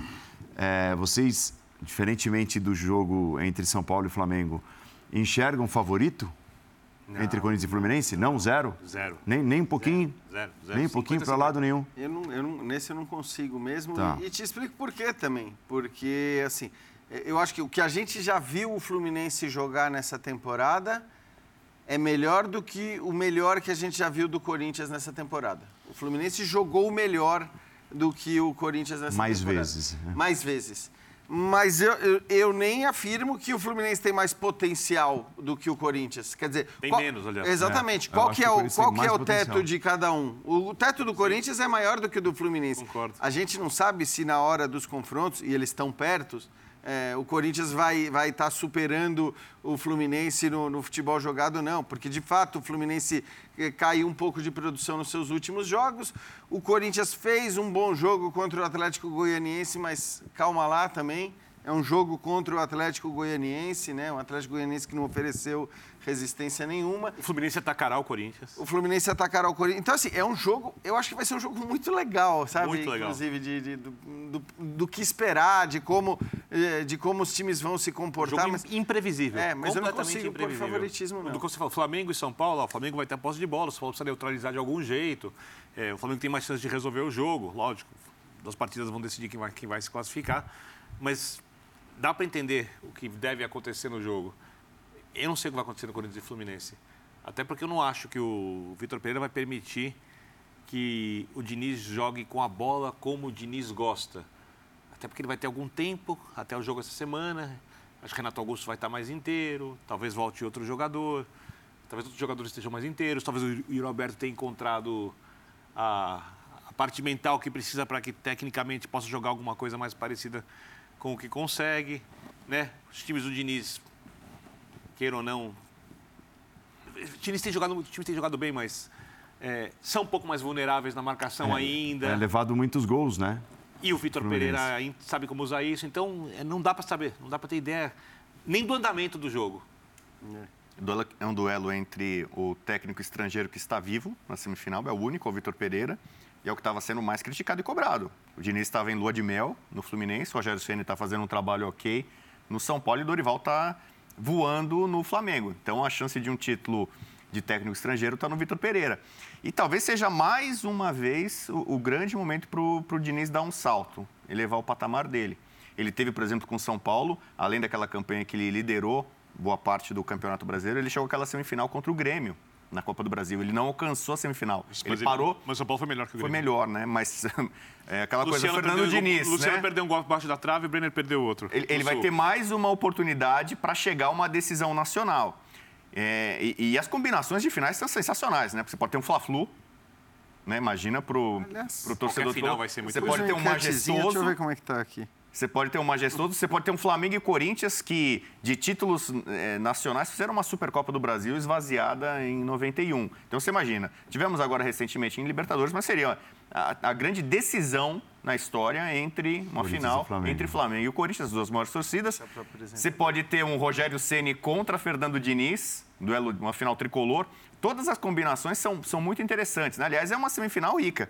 Você pega a história da Copa do Brasil, não é sempre que você tem é, quatro dos principais clubes, né, das, as principais torcidas envolvidas, as três maiores torcidas do país estão envolvidas nessa semifinal, né? Então é, é um peso muito grande é, e eu também não vejo favoritismo nenhum. É, o Corinthians e Fluminense para mim, assim, 50-50. É, então você lançou essa enquete aqui É, no sim, seu é Twitter, né?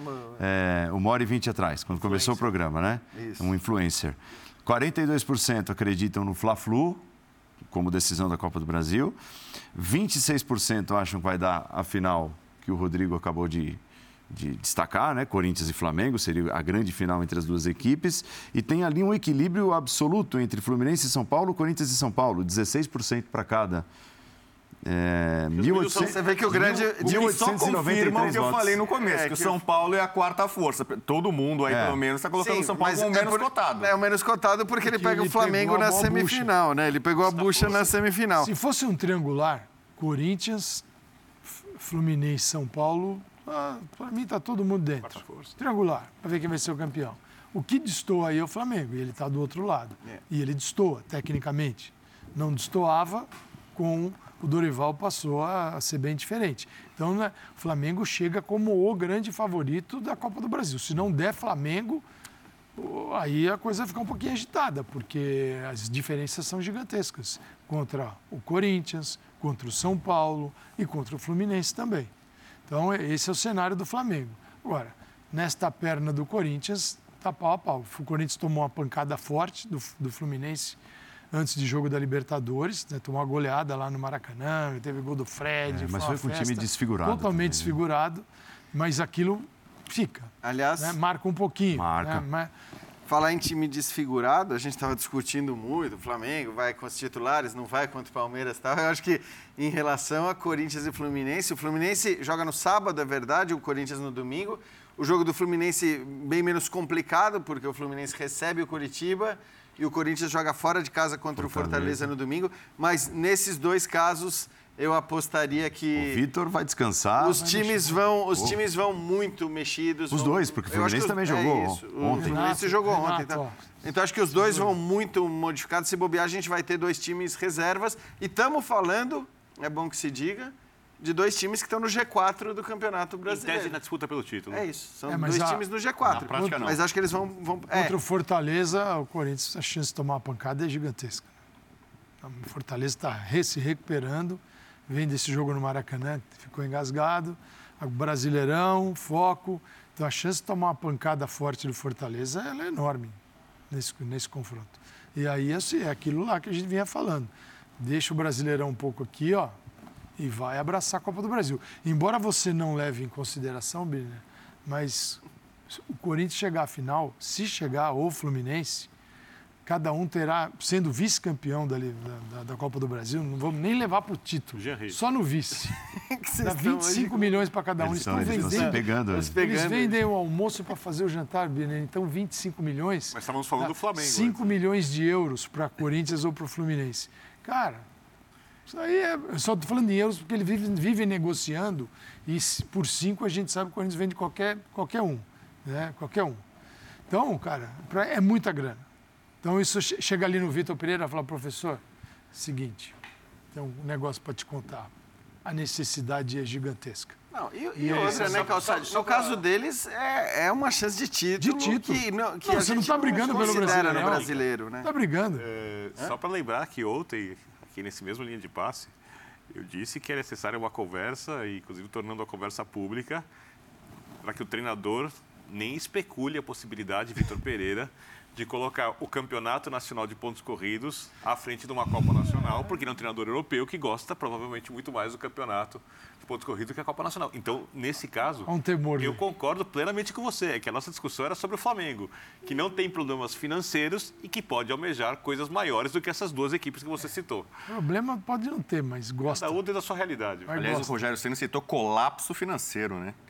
Os jogadores do São Paulo estão correndo e fazendo coisas que vocês não sabem, estão indo além, né? Não sei se é atraso de pagamento, pelo menos direito de imagem, alguma coisa, mas ele, ele trata a situação do São Paulo de colapso financeiro. O último jogador a situação.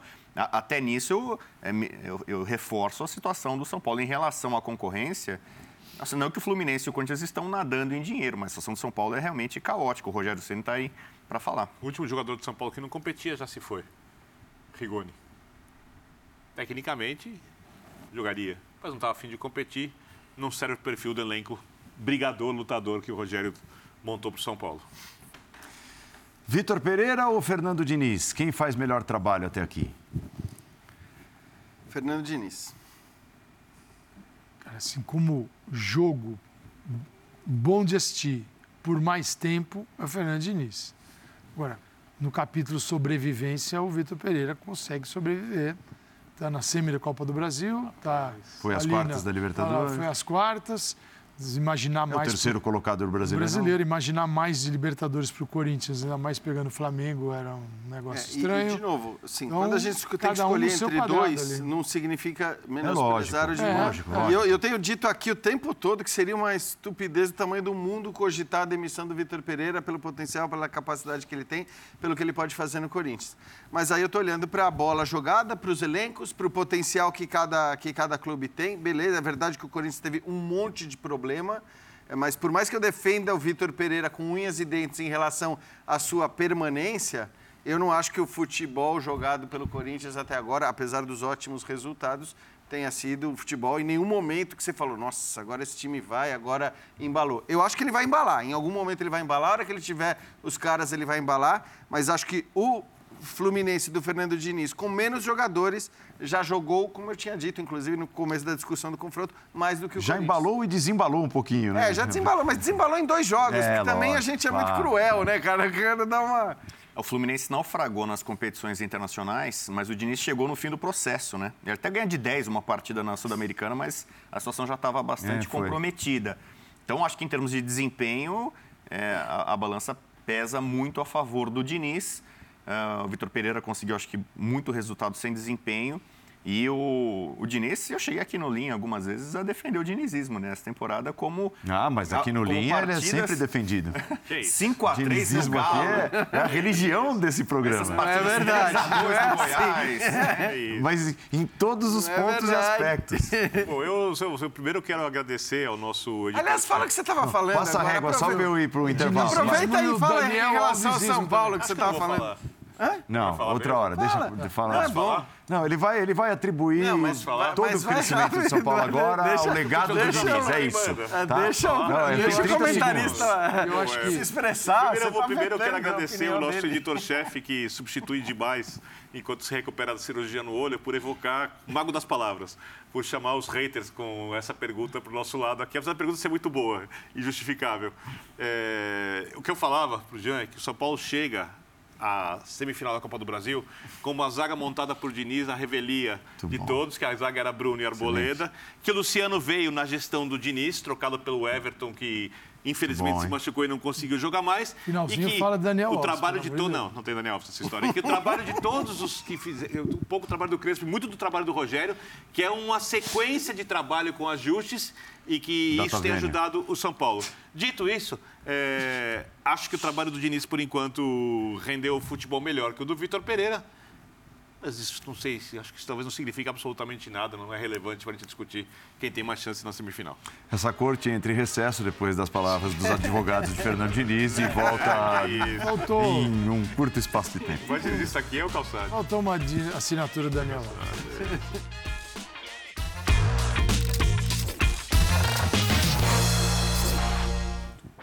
É, veja só, Série B, noitada de Série B também. Derrota vascaína, vitória do CSA. Placar aberto por Lucas Cavalcante. Estádio lotado. Olha a lambança aí. E o Lucas Barcelos, então os Lucas marcando para o CSA, depois ali da conferência no VAR. 2 a 0. Agora, se a SAF chegar com o Vasco sem subir, vai ser um prejuízo daqueles, né? Ah, o gol que Pelé não fez. Aí está ele. Outra vez? Foi Gol de que todo mundo fez menos. Everton Galdino, da Tombense. Mas, ó, esse foi um gol que Pelé não fez é, com, é, com mais estilo. O goleiro colaborou mais. Mas olha, olha que espetada que ele dá na bola. Não é aquela, aquela bola que viaja, ela vai Ganhou o tricampeonato mundial naquele campeonato. Ente a travessão. ela vai rasante, né? exato. Assim, um jeito de bater Forte, na bola. é. É, um gol que Pelé não fez diferente. É isso. Parabéns ao Everton Galdino. Acabou, tá? Domingo, 8 da noite, agora tem Sport Center ao vivo, a nossa programação não para. É, começa cedo e vai até muito tarde. E o Linha de Passe volta no domingo às 8 da noite. Algum de vocês? Não. Não? Sábado. No jogo do Barcelona. Eu não sábado, mas não tem no sábado. Em Sport Center. No domingo Ah. eu tô. No domingo? Então tá, temos um. É, amanhã tem o Mina de Passe. Né? Que horas? 8? Não. 9. 9 da noite. 9 da noite, um Mina de Passe com a discussão mais. Né? Lá dentro do, jogo, futebol feminino, do jogo. agora- agora- É, é isso que eu quero dizer, porque assim, é, em edições esporádicas, como a gente punha o Mina de Passe, você falava mais do todo e tudo mais. E agora não, como o programa é semanal, vai mais dentro do jogo. Legal, fica o convite, 9 da noite amanhã, Mina de Passe. E agora, Sport Center, indo domingo, linha de passe, futebol europeu, tá para todo tipo de gosto no final de semana. E a gente se encontra por aí. Tchau. Valeu, abraço. saúde e paz a todos. É mesmo, quase que eu me esqueço. Um abraço do Rodrigo e saúde e paz a todos, seu.